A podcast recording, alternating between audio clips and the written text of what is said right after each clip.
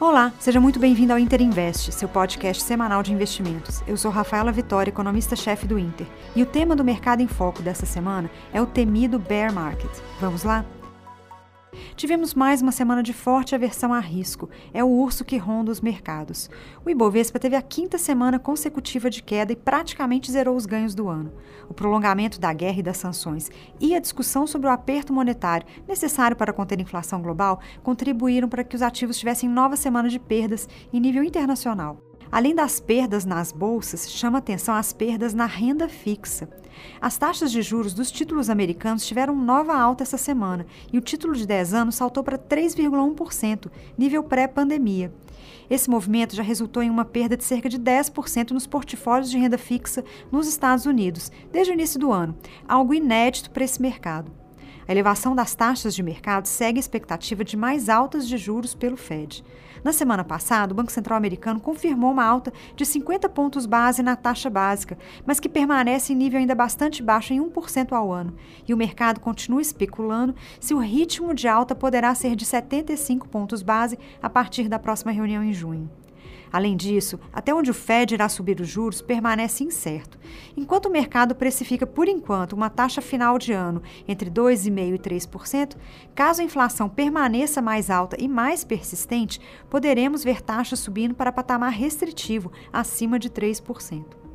E ainda não vimos o impacto do tapering, a redução do balanço do Fed, que bateu recorde nesse último ciclo de estímulo, ou seja, a perspectiva de mais aperto nas condições financeiras globais.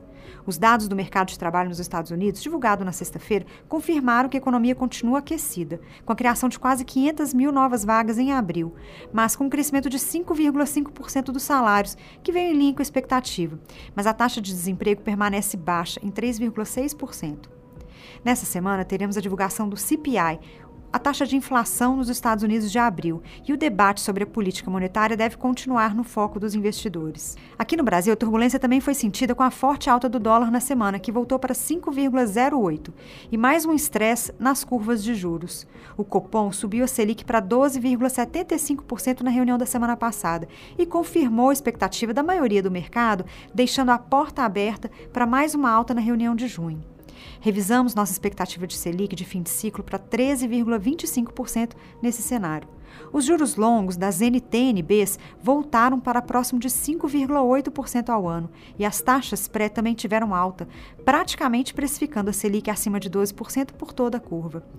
Nessa semana, continuaremos a debater o cenário de juros, teremos a divulgação do IPCA de abril e ainda esperamos uma variação elevada, próxima de 1%, mas que pode ser o pico da inflação, que deve acumular 12% em 12 meses.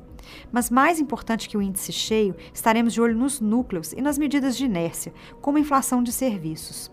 O IGPDI de maio, que foi divulgado na sexta-feira, trouxe um bom alívio, em 0,4%, mostrando uma desaceleração de produtos industriais e agrícolas. Uma outra boa notícia na semana passada foi o resultado da balança comercial de maio, com saldo de 8,2 bilhões de dólares e recorde na corrente de comércio. E também pelo lado fiscal, o BC divulgou dados que eram atrasados de fevereiro, mas mostraram um superávit primário acumulado em 1,4% em 12 meses. Apesar das incertezas do ano de eleição e ainda medidas sendo anunciadas, o fiscal segue em linha. O bear market que se instalou na renda fixa e nas bolsas deixou um mercado de fora por hora, as commodities. Apesar da maior aversão a risco e da expectativa que os juros possam causar uma recessão à frente, os preços das commodities continuam subindo, principalmente o petróleo. O petróleo teve alta de 6% na semana passada e, juntamente com a alta do dólar, voltamos a ter defasagem nos preços da gasolina e principalmente do diesel em relação à paridade internacional, o que deve gerar mais uma forte preocupação para os mercados locais com possível anúncio de novo aumento dos combustíveis pela Petrobras. Com o mercado volátil e muita incerteza ainda no cenário, recomendamos aos investidores terem cautela nesse momento. Manter a reserva de liquidez e o portfólio diversificado com foco no horizonte de longo prazo é a melhor proteção. Não tente acertar pontos de entrada ou de saída, pois as variações estão bem atípicas. Bom, essas são as principais informações da semana no mercado. Acompanhe nossas análises e relatórios em tempo real no nosso perfil no Twitter. Siga a gente e envie suas dúvidas e sugestões. Boa semana e bons investimentos.